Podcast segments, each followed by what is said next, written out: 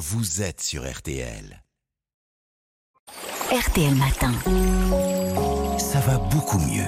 avec vous, Aline. Alors aujourd'hui, vous nous parlez hygiène. Pour être propre, une douche par jour, c'est la bonne fréquence?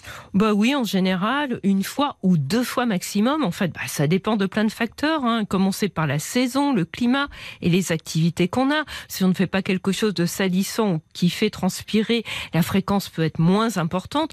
Pareil si on a la peau sèche ou de l'eczéma, car l'eau assèche l'épiderme, paradoxalement.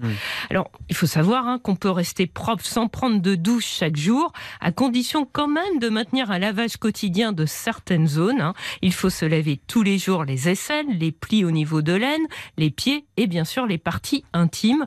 Et rappelons-le, en matière d'hygiène, l'une des mesures les plus importantes, c'est également de se laver régulièrement les mains après être allé aux toilettes et avant de manger notamment. Alors revenons à la douche. Quelle est la durée idéale d'ailleurs? C'est quoi? Eh bien, les dermatologues recommandent de prendre des douches courtes. Alors, c'est une bonne nouvelle, hein, parce que qui ne dépasse pas 10 minutes. Parce bien, c'est écolo. voilà, c'est écolo. 5 minutes, ça peut largement suffire et ça permet de faire des économies d'eau, parce qu'il faut savoir que quand même une minute sous la douche, il y a environ entre 10 et 20 litres d'eau consommée. hein. Donc, c'est beaucoup. En ce qui concerne la température, bah, le mieux, c'est d'utiliser de l'eau tiède ou froide qui dessèche moins la peau que l'eau chaude.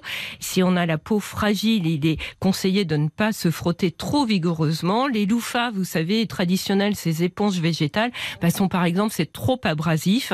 S'exfolier la peau est aussi à éviter car cela peut l'irriter. Puis à la sortie de la douche, hein, toujours si on a la peau fragile, on s'essuie doucement et on n'oublie pas, ça c'est pour tout le monde, hein, de laver ses serviettes au moins une fois par semaine. Ouais. Et pour les cheveux, Aline, quelle est la bonne fréquence? Mais là encore, Marina, ça dépend de sa nature de cheveux. Plus ils sont épais, moins on doit les laver fréquemment. eh oui, parce qu'ils graissent moins vite. Mhm.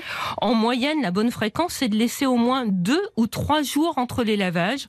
Pour les cheveux secs ou colorés, ça peut même être moins souvent, car ils sont généralement plus secs. En effet, le but du shampoing, bah, c'est surtout d'éliminer l'excès de sébum du cuir chevelu. Laver trop souvent ses cheveux, ça peut irriter le cuir chevelu. Pas assez souvent, bah, ça peut aussi favoriser les pellicules. hein. Et quels produits on utilise pour ça? Alors, les produits, c'est important, hein, parce que si l'eau dessèche, les produits lavants aussi. Alors, pour le corps, on utilise un savon ou un nettoyant doux, et pas la peine de faire mousser sur tout le corps. hein. on limite aux zones sujettes aux odeurs.